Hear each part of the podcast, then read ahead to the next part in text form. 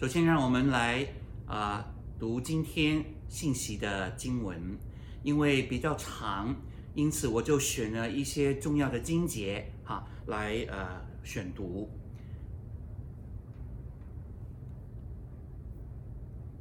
第十二节，弟兄们，我愿意你们知道，我所遭遇的事，更是叫福音兴旺，并且那在主里的弟兄多半因我。受的捆锁，就笃信不疑，越发放胆传神的道，无所惧怕。这又何妨呢？或是假意，或是真心，无论怎样，基督究竟被传开了。为此，我就欢喜，并且还要欢喜。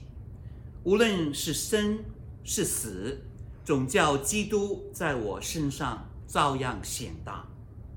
因我活着的就是基督，我死了就有一处。我正在两难之间，情愿离世与基督同在，因为这是好的无比的。然而我在肉身活着，为你们更是要紧的。我既然这样深信，就知道人要住在世间，使你们在所信的道上又长进。又喜乐，知道你们同有一个心志，站立得稳，为所信的福音齐心努力，因为你们蒙恩，不但得以顺服基督，并要为他受苦。中国的音乐教育家刘雪安，他在民国的时代写了一首相当流行的歌曲。何日君再来？里面有两句的歌词说：“好花不常开，好景不常在。”所谓人生不如意的事十之八九，人生碰到困难、遇到困境，其实是预料之内的事，也是无法避免。圣经也是这么说的。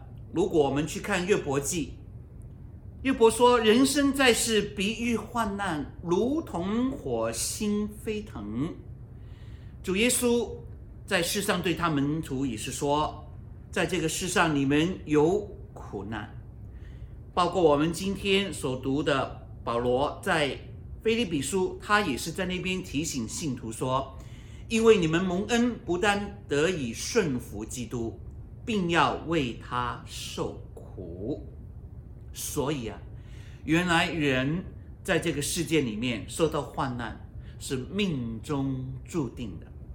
那如果是这样，那么比较正确的人生观，不应该是那种整天希望我们可以怎么样去趋吉避凶，或者说啊，呃，尽量的要去躲避险境。正确的人生观，乃是应该要常做准备，要勇敢的来面对人生的患难，而且学习如何突破困境，化我们的烦恼为乐歌，这是正确的人生观。那既然人生遇到困难是必然的事，是注定的，那我们怎么样来可以突破这种的困境呢？有人建议说，是要改变我们的思维和我们的想法。中国的文学家鲁迅先生，他其中一个著名的作品就是《阿 Q 正传》。那里面的主角也就是阿 Q，他虽然是一个小人物，可是呢，他总是活得很开心的。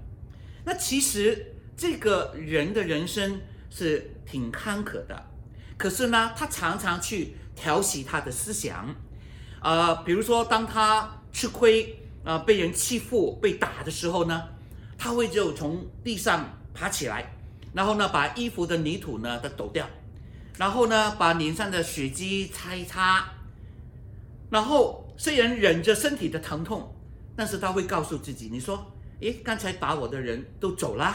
啊，显明他们打不过我，啊，所以于是他就开心的起了，继续走。嗯，这个阿 Q 的结局啊，其实是啊、挺可怜的，因为他是最后被枪毙而死的。但在他被枪毙之前，他看到呃围观的那些的群众有那么多多，于是呢，他就把自己想成是一种一个英雄人物，然后呢，他就很坦荡荡的就开心起来了。这叫什么？这叫阿 Q 精神啊！我想啊，这个不是一个正常头脑的人应该有的表现。那么，请问，除了这种阿 Q 精神以外，我们今天面临困境的人是如何改变我们的思维，或是怎么样去面对，或是怎么样去突破呢？所以今天早上我就尝试在我们所念的保罗呃经历的身上，他亲身所遇到困难时候那种的态度来做点学习。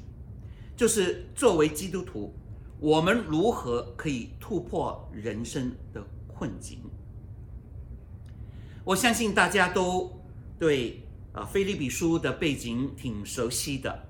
那这卷书里面充满了保罗喜乐啊情绪，那这的确有点让我们啊认为是不可思议的，因为当保罗写这卷书的时候，他是正为了他信仰的缘故被关在这个监牢里面，所以啊，对保罗来说啊，论处境，他是生死未卜，前途茫茫。可是如果你看他的心境呢，他却是心中充满感恩，喜乐洋溢。如果一般人换的是你和我，是绝对没有办法喜乐起来的。如果我们在同样的这个困境当中里面，我们不向神埋怨了，已经灵性挺高的了，更何况可以感恩喜乐的出来呢？我们知道保罗并不是一个阿 Q 型的这个人物，对吗？他不是以啊自我的安慰啊来掩饰自己真的心中里面的难受，他的那种痛苦，那种的挫折，保罗。乃是拥有两个值得我们啊今天要效法的秘诀。第一，他是如何化困境为转机；第二，他是如何重整他人生的价值观。所以呢，现在就让我们朝着这两个方向来研究今天这段的经文。第一，化困境为转机。如果我们仔细。来去念十二到十八节，我们就发现这段经文里面有一句非常关键性的话出现在第十八节，这又何妨呢？这句话是代表一个思想的一个转换，对事情以一个不同的角度啊来看，因此呢就。令我们产生有不同的态度与感受。如果就人的角度来看，那保罗其实所面对的是一种生命的危机。可是，如果从别的眼光，或是说从神的国度来看，保罗认为他的处境是一个使福音能够更加兴旺的这种机会。他的这个危机。啊，可以变成是一个转机。在十二节，他说他的遭遇更是能够使福音兴旺。第十四节，他说他这样的情况使他更越发放胆的传讲神的道。明明是坏事，怎么反而变成是好事呢？首先。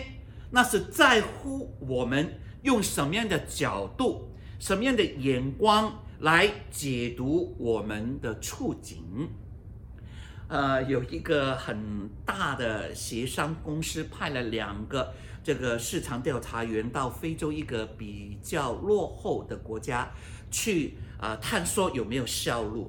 那头一个呃，调查员先到部看了一下，他就立刻把这个电报回公司说：“哎呀，我们不用浪费时间和精力，因为这里的人呢根本都不穿鞋子的。”结果过了两天之后呢，另一位调查员呢才到，然后他到了之后观察了一下呢，他也是立刻打电讯回公司，可是呢，他其实很兴奋地报告公司说：“哎，我们赶紧派人在这边来设厂推销吧，因为这里的人都还没有鞋子穿。”弟兄姐妹，哼，请问你是会比较同意哪一个推销员的看法呢？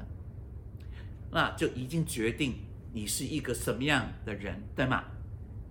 一个看到是绝路，另外一个看到是一片希望。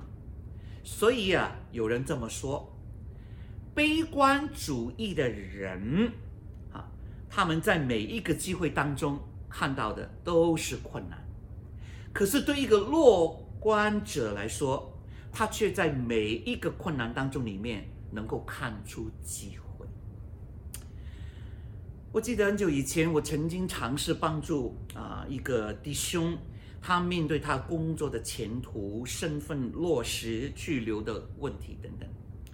但是呢，经过好几次的这种的对话，我最后都要放弃了，因为每当我向他提到有某个的可能性的对策的时候呢，这个弟兄。只会跟我解释说啊，这个行不通啊，里面会有什么样的困难，会有什么的问题，讲来讲去，诸多的顾忌，好像每一个途径都不畅顺这样。到最后呢，我发现我真帮不了他了，因为我终于知道了，真正的问题不是环境，而就是他本人，他如何看事情。英文。Crisis 啊，中文翻译得很好啊，是危机。那其实中文里面呢，是这个字包含着两个意思的，一个就是危险，一个就是机会。没有人愿意啊去遭遇危险，可是呢，当我们遇到危险的时候呢，我们却是可以找出一个转机。在美国 Alabama 州的 Enterprise 城市，它的中心广场上面呢，就矗立着一个非常高大而且很特别的纪念碑。如果你走上去，你看那个碑身上面呃的呃纹啊，正面啊就有呃一排排的金色的字，大大的写着说：“深深感谢象壁虫在。”繁荣经济方面所带给我们的贡献，呃，象壁虫哈，就是 boll weevil。象壁虫是什么东西呢？哈，其实哈，它是在北美洲呃地区棉花田里面一种的害虫啊。那那为什么阿拉巴马州的人民要为这个害虫来记立一个纪念碑呢？原来在一九一零年哈，发生了一场。非常特大的象鼻虫灾害，横扫整个阿拉巴马州的棉花田。那虫子所到之处，哈，棉花田毁于一旦，所以呢是呃伤害非常严重的，农民都欲哭无泪哈。当时的阿拉巴马州是美国主要的产棉区，所以其实那里的人呢，世世代代。都是以种棉花过日子的，如今面对这样全面性的一个灾害啊，可以真的感觉到他们什么前途啊、收成都没了。但是呢，灾害过后还是得要重建呢、啊，所以一时当地的百姓就开始尝试在棉花田里面改种其他的农作物，像玉米啦。大豆啦，啊，香烟叶这样的等等东西，尽管棉花田里面可能还有剩余的这种的象壁虫，可是呢，他们也尝试加加一点的农药，种一点对这一些啊呃壁啊啊呃象壁虫能够有这种抗拒性的一些的农作物，结果呢，收成表明啊，种多种的农作物的经济。它的效益比只单纯啊来种棉花高出四倍以上。从此，阿拉巴马州，它就走上了这个繁荣之路，人们的生活也是越来越好，真是有过往无不胜。阿拉巴马州的人民认为啊，这个经济的这个繁荣，其实应该归功于那场象鼻虫的灾害。这种灾使他们学会了除了棉花之外，改种别的农作物。所以为此，当地的政府就建立了那么一个纪念碑，以来感谢。象鼻虫在这个经济繁荣上带给他们这个转机的贡献。老米有一句呃非常有意思的话，就是说：“When life gives you lemons, make a lemonade。”就是当生命把你酸倒的时候呢，应该尽量制造柠檬汁。意思就是说，不要被环境所胜，那要胜过环境。保罗写腓立比书的时候，他虽然是被罗马兵捆在监牢里面，但是十八节他说：“这又何妨呢？”其实当时保罗是属于那种被软禁的方法，这种方式就是呃把犯人跟兵丁呢锁在一起，而且呢还允许犯人就是保罗了，可以去接见访客，可以写信。甚至于呢，可以处理一些小事情。换句话，保罗虽然人身在这个监牢中，可是他身边啊，啊，seven twenty four 啊，他都有兵丁跟着，他跟兵丁被锁在一起。当时的规矩是每四个小时就换班啊，那一般是一个。那对保罗来说啊，那是很好传福音的机会，因为旁边的守卫。不听他讲道也不行，对吗？也走不开。十三节他还说，在御营全军，那解经家说啊，当时御营全军估计有九千多人呢。那假如每小时换班，天天如此换人，我们可以想象，那将是怎么样一个传福音的一堆的对象啊？哪里找出那么多的人乖乖的那边要听保罗传福音呢？另外，我们也可以想象，当保罗在监牢写不同书信的时候，那旁边啊，跟他被锁在一起的守卫，都可以看到保罗所写的每一行每一个字。哼，这个叫做什么？强迫读圣经。还有啊，如果有人来探望保罗的时候，讲到教会的问题，保罗在那里面就劝导，啊，就或说一些什么信仰的问题，每句每字啊，跟他关在一起的兵丁都听得清清楚楚。这个叫什么？这个叫被逼听讲道。我们看到这些的情形，圣经说持续了有两年的时间，难怪保罗可以很高兴地说啊，他说。我所遭遇的是更加叫福音得兴旺，使神的道可以更往前，好像神替我开了一个比我想象更通达的路。一般人遇到困境，首先怨天尤人，其实我们浪费不少的精力，一直说什么为什么为什么哈，然后一直把那个焦点呢就放在什么那个环境的困难上面，我们企图想。要改变这个环境，或者说改变这个事实，甚至于改变别人。但是其实，真正最需要改变是我们个人的想法，是我个人的思维，我的态度，我对环境怎么以不同的眼光要去解读。圣经罗马书啊第八章提醒我们。万事都互相效力，叫爱神的人得益处。怎么样能够在不好的环境里面得到益处呢？德国有一句谚语很有意思，他说：“弱者困于环境，智者利用环境。”不知道在过去两年多的这个疫情困住的期间啊，大家利用这一种的情况，有没有做出一些突破性的举动呢？大家有没有把你所面对这个危机反过来变成是一个突破性的一个转机呢？我听到有人说，以前呢，根本都懒得理自己的健康，现在呢，很多地方都不敢去了，所以呢，就好好的在锻炼身体，就算不出门，都买一个跑步机做运动。我们教会里面有个诗情说啊，以前呢，整天去教人家弹琴啊，现在呢，好好自己在家来练琴。有些人呢，就学会煮菜，我也在网上里面看了不少的，那真的就煮出买一个砂锅煮了真的一些的美味，自己也是慰劳自己。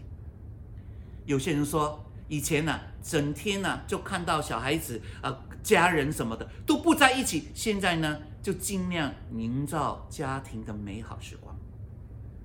还有很多人上了不少网课呢，一天上好几堂，可以同时上两课的。也有人举办了空中主坛，把信徒召集在一起，联合来祷告。有些更举行所谓的嘛国际性的布道会，无论你在哪个国家，时间配合得好的话，通通可以登录进来。有信心、有动力的人，他会懂得利用这个环境。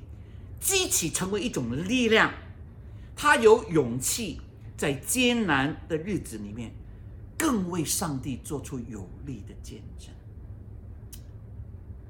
信仰迫害虽然会使某些人害怕，但是同时呢，它也是可以让一些人可以更加放胆为主传道的。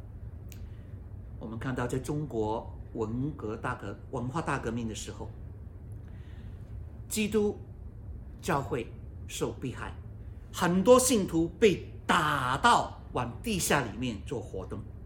可是，同时信徒和家庭教会反而增加起来，就好像你把一个皮球更用力的甩在这个地上，但是它弹的反而是越高。第二纪世纪的教父特土良，他说了：“福音种子往往是用殉道者的血来浇灌。”这句话真是一点也不言过其实。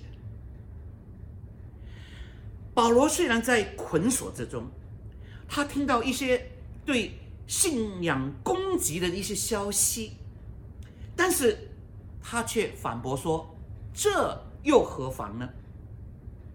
弟兄姐妹，让我们效法保罗，不要把我们的难处过分的夸大。我们不一定要受制于这个环境的。当新冠病毒威胁我们的时候，我们是否只是懂得躲藏起来保命，还是我们也跨越出来？把这个转成是我一个好好追求主，好好来正视我的信仰和人生，是我真的跟那些不信的人显出那种的勇气和胆量，那种生命充满的平安和喜乐，那种见证的好机会呢？但是需要解释的是，在困境中能够有保罗这种态度。能够从神的眼光，用不同的角度来解读人生，那不是自然而然的事情。保罗之可以这样做，是因为他很清楚他人生的最高目标和价值是什么。保罗相当清楚，他人生的首要目标是什么。正如他在这个腓立比书第三章后面所说的：“我只有一件事，就是向着标杆直跑。”弟兄姐妹，保罗可以来解读他人生的困境，他主要有一个不同的参照点，英文是 reference point，他有一个不同的准则。所以啊，我们能够跨越环境的困难，利用它成为我们有利的地方，就在乎你的这个定点在哪里。你是用什么的眼光来解读？保罗有这样的一个参照点，所以继续下来，我们就来研究保罗怎么样去重整他人生的价值观，因为这个能够决定我如何来了解和应对我现实的这个困难。我们再来回去十八节这句很重要的话，保罗说：“这又何妨呢？无论怎样。”哈啊，基督究竟是被传开了，因此我就可以欢喜。二十节，他说：“照着我所盼望的，没有一件事叫我羞愧，因为无论是生是死，总叫基督在我身上照样显大。”呃，我们呃三谷的教会啊、去年我们的家庭小组查经。都是查一本叫做《价值观重整之旅》啊啊的这本书，那里面我们在他的课程里面一直在问自己问题：什么是人生最重要的？什么事情是次要的，或是什么根本就是不重要的事？然后呢，我们的价值观是因着我们成长的啊。的先天后天等等所形成的，所以其实我们的价值观是受到某些的约束、某些的捆绑。好比是我们的原生家庭啊，我们的自我形象，社会媒体整天报道一些什么，要我注意些什么，教育的灌输，西方的教育跟东方的教育所承受的什么东西，然后我人生的一些遭遇。都形成了很多的枷锁，让我这个价值观定哪个先哪个后。什么是保罗人生最高的目标呢？我们有没有学习他一样，认为信仰能够帮助我们脱离啊我们这一种形成价值观的枷锁呢？保罗的人生目标很简单。啊他的人生价值观也很清楚，他非常明白他的生命托付是什么，其实只有两样：传扬基督，荣耀基督。这两个是保罗人生困境的参照点，就是每一次他碰到困难不如意的事情，他就以这一个来去解读那个 situation。所以他可以因着这个参照点，使他突破他人生困境，可以说他找到了秘诀啊！所以他说，啊，我在什么的环境里面，我都找到了那个喜乐的秘诀。弟兄姐妹啊，这是很重要的一把钥匙，它是一个关键，是非常不容易学的，因为它会挑战我们曾经以为的生命的目标和意义。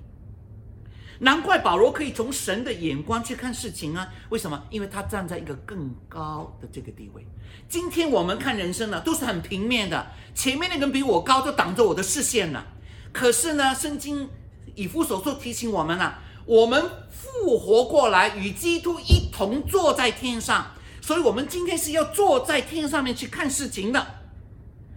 弟兄姐妹，假如我们信了主之后，我们说我们赢得了这个永生的确据啦，我们也相信耶稣基督复活。可是我们的人生目标也只不过仍然是我个人的幸福啊，我家庭的美满呐，我今生呢顺不顺利啊？那我告诉你，如果我们的人生观里面没有包括上帝的荣耀，我们要传扬基督的名，别人的灵魂，我们这个永恒的国度，那我坦白告诉你，任何一些。不利的遭遇，任何一些使我们痛苦的事，都很容易把我们打垮，使我们失去勇气，因为它不再是让我们今生幸福美满顺畅，这些都是那些跟我作对的坏事啊，这些都是倒霉事啊，这些都是危机，都阻挡我的人生的去向，那样样都是消极的，所有的困难都是威胁我们，毫无利益可言，对吗？保罗能以更好、更积极的态度来突破他人生的难处，是因为他生命有一个站在天上、更高、超越人生平面的目标和视野。我们愿意向保罗来学习吗？我记得，当我还在实习教书的时候，我的指导老师曾经跟我说：“他说，巴历克，如果你能够挨过五年，你就会终身任教，你一辈子都是当老师。可是，我也告诉你，你挨不过头五年，你赶快改。”当时听不懂他的这句话什么意思。果然到了第五年，我很沮丧。本来是啊、很兴奋哈，呃好像终于毕业，可以去服务啊、人群啊、可以去啊、把我呃对这个呃呃科学呃生物所研明白的东西，能够分享这种的知识。但是发现学生的素质很差，我教。学的学区环境很恶劣，百分之七十是墨西哥人、黑人，他们家庭很复杂，父母收入低啊、都是劳工阶层，不爱读书，学生的品性很恶劣，不守规矩，然后呢，家长的态度很差。我除了有时候会收到家长打电话来谩骂我啊，指出我哪里哪里做的不当。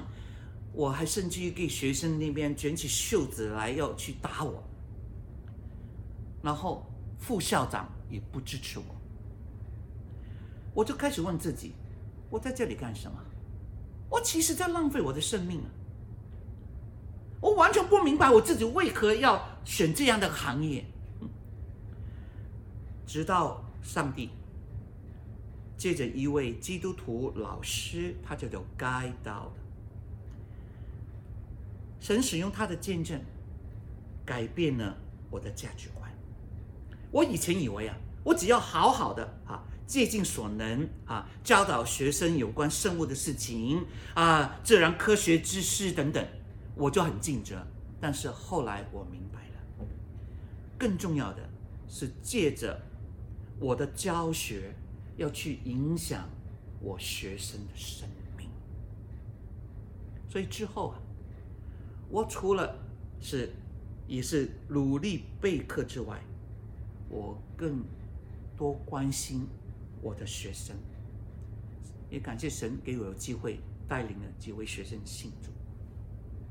弟兄姐妹，新冠疫情震撼全球，突然之间停顿了我们生活的节拍，它强迫我们要重新。思考我们人生的价值观，我们真正的信仰是到怎一个层面？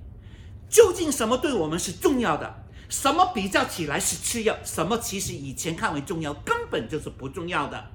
弟兄姐妹，在过去的两年多，你有否调整过自己的人生观、价值观、永恒观？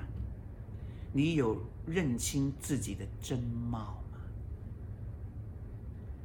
态度的改变，往往带来一些的抉择。保罗当时也在他的监牢里面面临人生重大的抉择。如果我们去看二十一、二十二节，他说：“因我活着的就是基督，我死了就有益处。但我在肉身活着，若成就我功夫的果子，我就不知道该如何挑选。”人生要面对许多的考验，生与死可以说是两个最大的考验，因为在这两种的考验当中，往往会把一个人的人格真正的表现出来。平常说，我有永生盼望，耶稣基督复活，我不惧死亡，死亡等等等，很多时候到真的生与死的时候。那才知道真伪。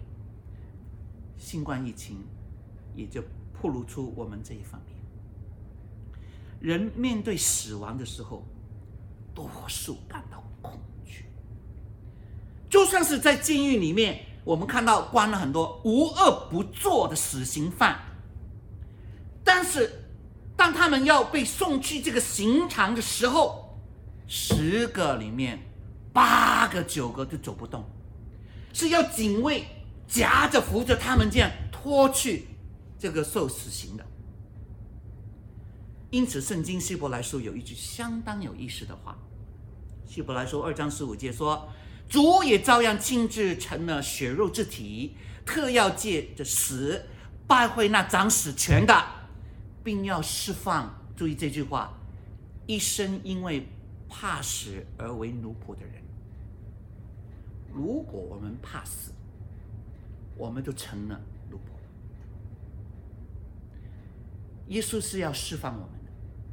但是今天我们因为怕死，我们依然是过着奴仆的日子。据说第二次世界大战的时候结束之后，他们就拿一些的恶人出来审判。那其中一个呢，就是墨索里尼。他们说，当他要被吊死之前呢，他吓得浑身发抖，面无血色。跟他过去拍出来的照片，好像那边啊、呃、威风凛凛的一一种英雄式的独裁的样貌，完全是两码事。死亡真的是不容易面对的。但是你看二十一节，保罗说：“因我活着的就是基督，我死了就有益处。”啊，大多数的人都只想活，不想死的。那生物的世界里面的天性都让我们知道啊，都是求存的，有强烈的这个求生欲。每一个动物，人也好，都是要活下去。死是一个相当不受欢迎的题目。人除非绝望了，啊，想不通，那才想要轻生自尽，对吗？况且大家都认为活下去才是好的。哎，可是保罗怎么说死对他是有益处呢？死对保罗有什么益处呢？请问死对你跟我有什么益处啊？保罗却形容他自己在两难之间呐、假如换了你跟我啊，要选生与死，我们一般都不用想太久了，当然要选活的啦。因为我们总以为说活下去就好了嘛，谁想要死啊？我记得多年前呢、巩俐跟葛优，他不是拍了一个电影《活着》，活着，无论是经过多少的年代，我只要活下去就好了。所以，我请问大家，死有什么益处？这完全跟我们对死的认知看法好像有点冲突啊！可是圣经怎么告诉我们要调整呢？二十三节，保罗说：“我情愿离世与基督同在，因为这是好的无比的。”保罗并没有称自己要死，保罗只是说离世，他用这个离世来代替这个死亡的这个称誉。离世这个字哈。在希腊希腊文是很有意思的，它的原来原文的意思来形容这个啊、军队啊打完仗了要拔营撤出到另外一个地方，或是说有点像是今天这个船呐、要解开这个缆绳，然后呢要开到别处里面再去继续往前，哦，所以如果是这样的话，那基对基督徒而言，死亡等于离世或者离开。那就等于是搬家移民一样嘛，那有什么可怕的呢？你看我们从呃不同地方啊啊东南亚啊中国大陆啊说这香港台湾的，我们不都不是要搬到更好的地方来住下来吗？我们岂不是挑选房子都要找一些好的校区，然后呃住在那里吗？那如果是这样，那搬到好的地方有什么可怕的呢？哼，也说搞到今天。房价都因我们的搬进来，然后全部弄得很高，对吗？问题是，原来不是每一个人，包括基督徒，或是已经信主的受洗的人，对死亡都跟保罗一样有同样的认知。有时候道听是听过了，但是不一定有这样的确信，都是脑子的啊。你告诉我是有听过的盼望，嗯嗯，对对，哦，这里是听到的，这里并不是接受的。有时候我们人生的价值观还是今生重要过永生。我信上帝，都是希望上帝帮我好好来过今生。我们其实依旧还是很依恋、很重视这个世界。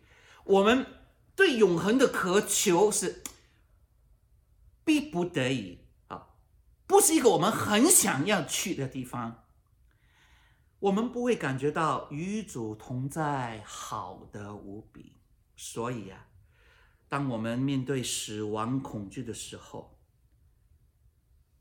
我们常常会做了他的奴仆，弟兄姐妹，如果我们活的时候不是基督，我们不会这，我们活的时候不是基督的话，我们死的时候会对我们有什么益处呢？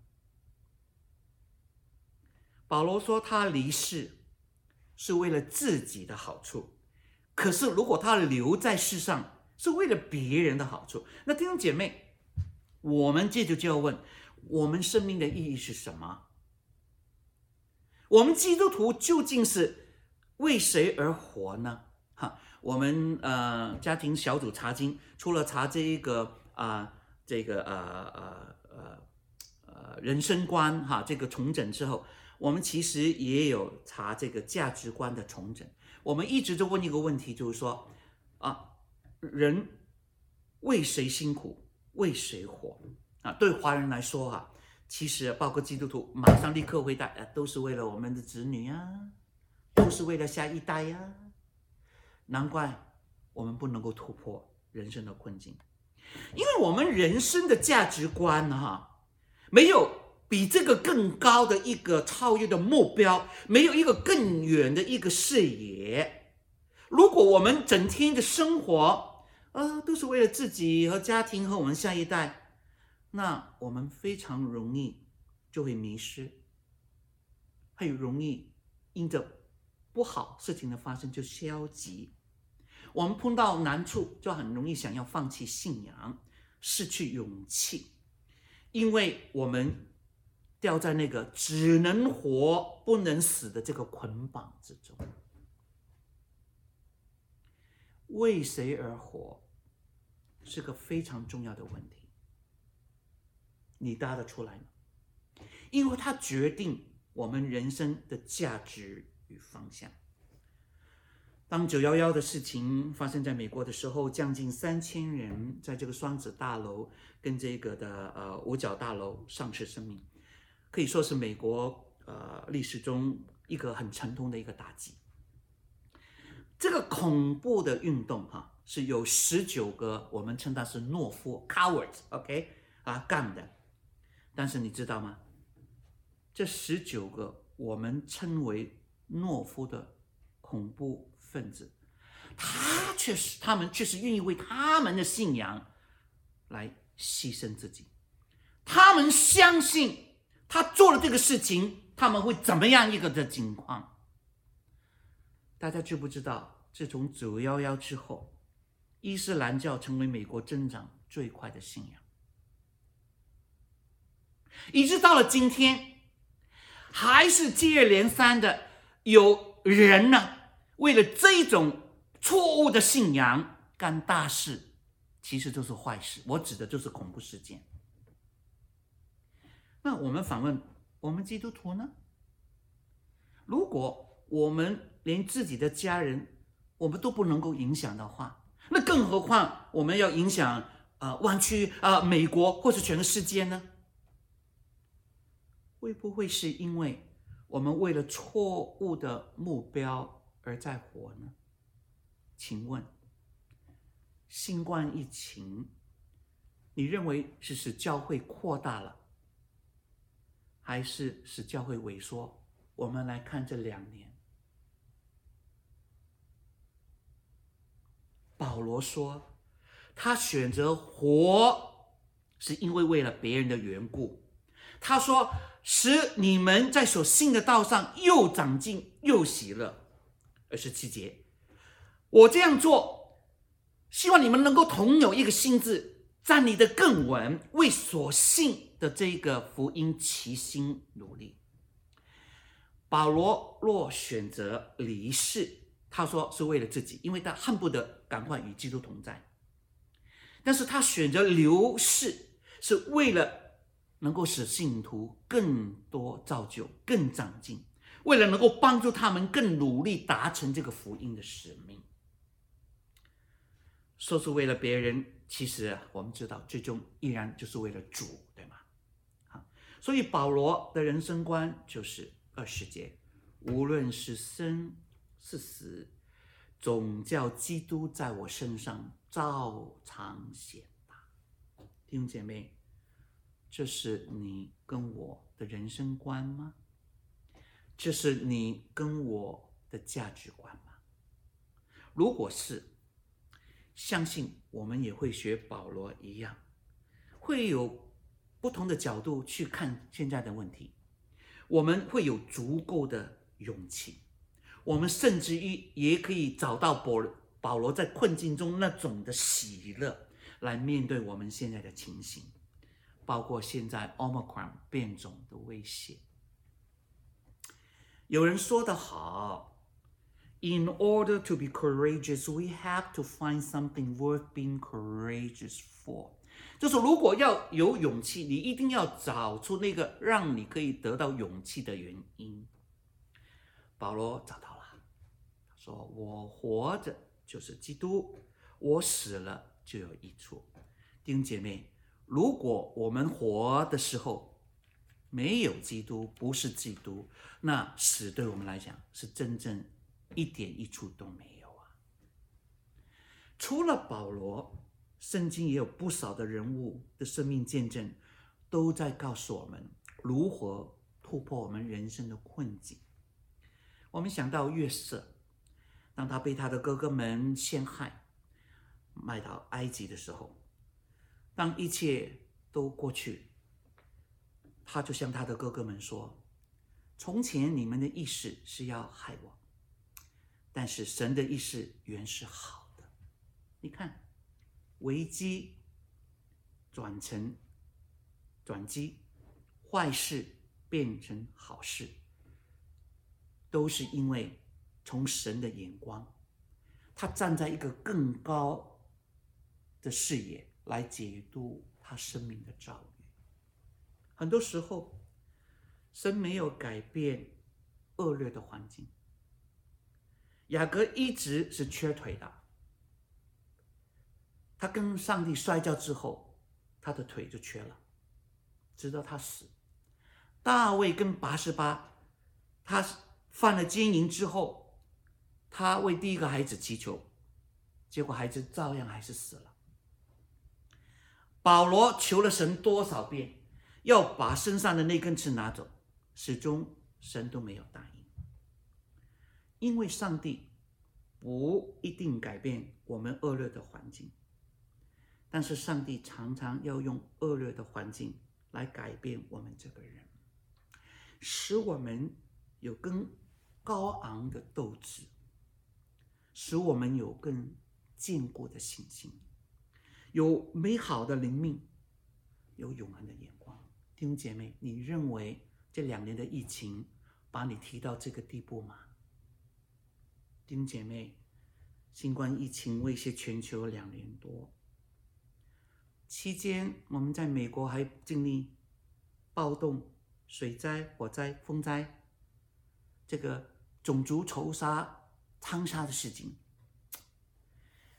请问，我们的人生观、世界观、我们的价值观、我们的永恒观，有被改变吗？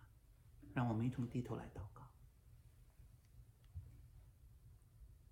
天父啊，我们愿意学习为凡事感恩。我们为新冠感恩，为这个 Omicron 的变种也感恩，因为本来这些就是要暴露人心，也是来练尽我们的信心。但是求主让我们不被环境所胜，而胜过环境。让我们有保罗那种高于自己、高于今生、高于人生的这种的眼光，这样我们才真正能够解读我们人生的困难，不单是面对，更是能够超越。谢谢你宝贵的话，愿你的话说到我们每一个人的心中。我们这样祈求、仰望、祷告，奉耶稣基督的圣名。